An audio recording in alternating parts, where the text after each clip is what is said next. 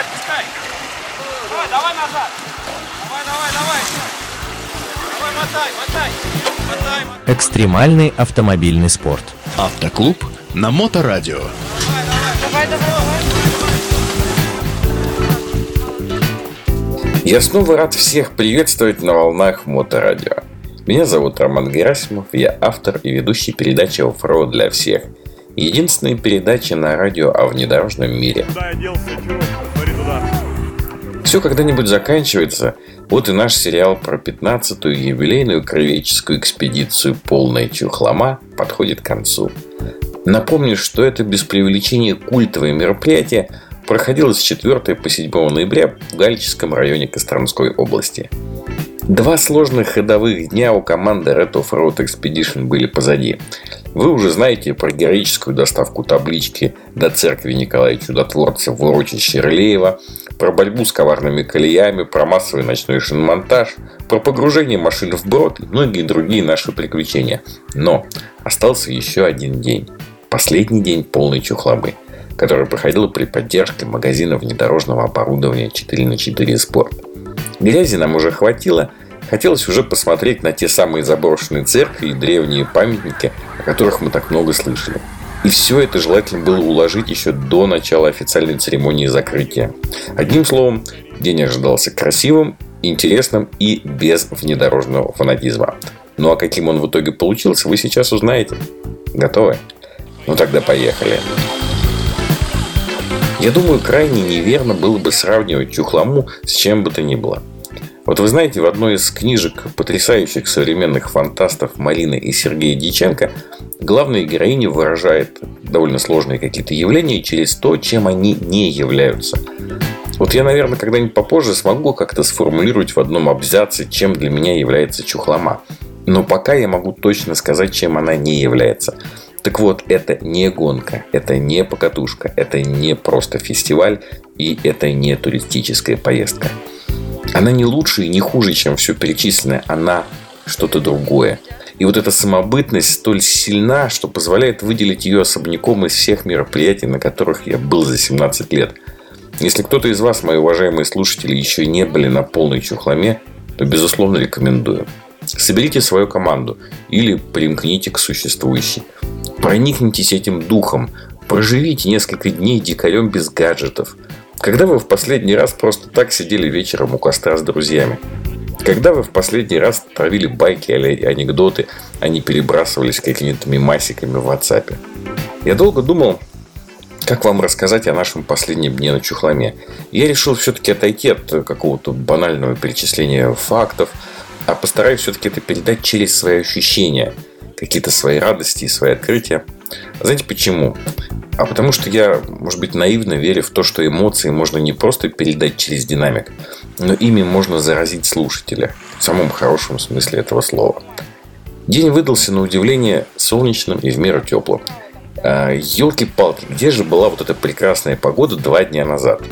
Хотя оно, кстати, может быть к лучшему. Потому что для осмотра достопримечательностей эта погода подходила больше всего. А вот месить жижу в лесу можно и, в общем, под моросящим дождем. Так что всему свое время. Весь маршрут мы проложили по асфальтовым дорогам и тем пересеченным дорогам, которые были отмечены на карте как зеленые и иногда немного желтые. То есть очень не хотелось сегодня разматывать лебедку и вот, вот это вот все. С первой достопримечательностью связан довольно комический момент. Подъехали мы к часовне Ильи Пророка в Кураново такая компактная, низенькая, деревянная, второй половины 19 века. Ну и пока все осматривали объект, я с камерой задержался где-то на улице. Я снимал какие-то там детальки красивые, деревянные, примечательные для документального фильма о нашей поездке. Ну и таким образом уже внутрь я попал после того, как все уже все посмотрели. И начал усиленно снимать там, как падает свет сквозь дыры в потолке. Действительно красиво. И вот тут совпали два фактора. Первый, что я так увлекся съемкой, я даже не заметил, как последний человек покинул помещение. Ну а второй фактор, э, последний, кто выходил оттуда, не заметил в этой полутьме меня с камерой. Вот. И уходя снаружи, там, закрыл ну, такую деревянную щеколду, значит, э, вернее, там щеколда была железная, а в нее вставлялся такой клинышек деревянный. Ну, в общем, закрыл и ушел. Ну и спустя какое-то время, наснимавшись вдоволь, я попытался покинуть помещение. Ну, в общем, не тут-то было. Э, Телефон не ловил. Э, Все давно ушли. И сидели в своих машинах там где-то на дороге, ждали меня. Думали, что я что-то там снимаю, что-то эпичное. Причем они были готовы долго, наверное, ждать. Я ради приличия покричал, постучал значит, в эти двери. Ну, без эффекта, понятно. Рацию я, конечно же, оставил в машине. Ну и вариантов оставалось немного. То есть, либо ждать, пока друзья очнутся через какое-то время и пойдут меня все-таки искать, или попытаться выбраться самому. И вот спустя несколько попыток через небольшую щель тонкой длинной палочкой я подцепил эту все-таки деревянную, деревянный клинышек и выбрался. Ребята, конечно, говорили потом, что они это не специально, а вообще кто их знает. Может, утомил их своими съемками за несколько дней. Далее в селе Понизия осмотрели каменную церковь 1808 года. Красиво, монументально. Но, честно говоря, такие вещи, конечно, лучше осматривать лично или хотя бы смотреть на видео. Радио это немножко не тот инструмент. Просто поверьте, что масштабы строительства тех лет, они э, поражают. Особенно на фоне вот этих низких, маленьких, полуразрушенных деревень. Или вообще, в принципе, сгнивших деревень. Бывает, стоит церковь, вокруг ничего уже нет. Все давно уже сгнило. Вот, а церковь стоит, да, разрушенная, но красивая, величественная и очень большая. Кстати, о деревнях. В одну такую мы как раз заброшенную деревню и заехали. Сначала даже вот так и не скажешь, что оно покинутое. Дома выглядят довольно прилично. То есть, это не там, где вот крыши прям провалились. Хотя таких тоже очень много. Нет, все прям дома со стеклами. Э, Все двери открыты. Заходи, смотри. И какое-то невероятное количество домашней утвари, старинных деревянных инструментов, детских игрушек, люлька детская где-то лежит. Порой вот создавалось ощущение, что хозяева вот только-только куда-то ушли и сейчас скоро вернутся обратно. В большой комнате одного из домов мы нашли газету «Правда» за 1960 год и такое трогательное письмо. Ну, точнее, письмо-то оно, в общем, вполне обычное, но оно почему-то очень трогательно звучало в пустом доме в исполнении дочери Сергея Сони Жигит. Здравствуй, дорогая бабушка Аня, тетя Лена, тетя Лина и тетя Надя. Пишет вам Шевликова Лена. Мы все здоровы. 7 ноября ездили на дачу. Дедушка, бабушка, мама и я. Были мы на даче три дня. 8 числа приезжал к нам на дачу Павел Иванович. Помогал дедушке делать рамы, а дедушка ложил печку.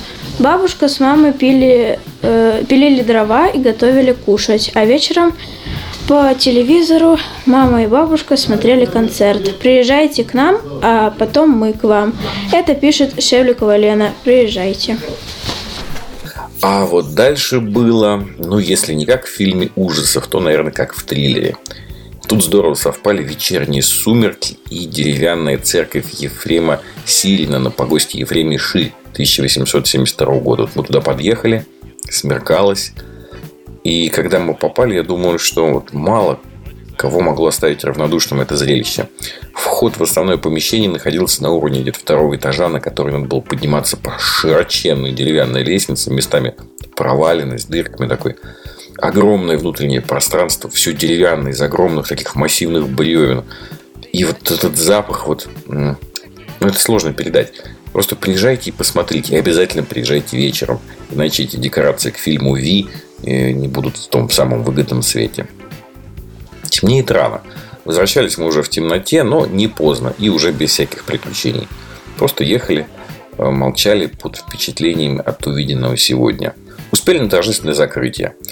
Много слов, благодарности, гигантский костер, различные конкурсы и, конечно же, вручение дипломов, сувениров э, всем командам. А их было так много, что мероприятие затянулось допоздна.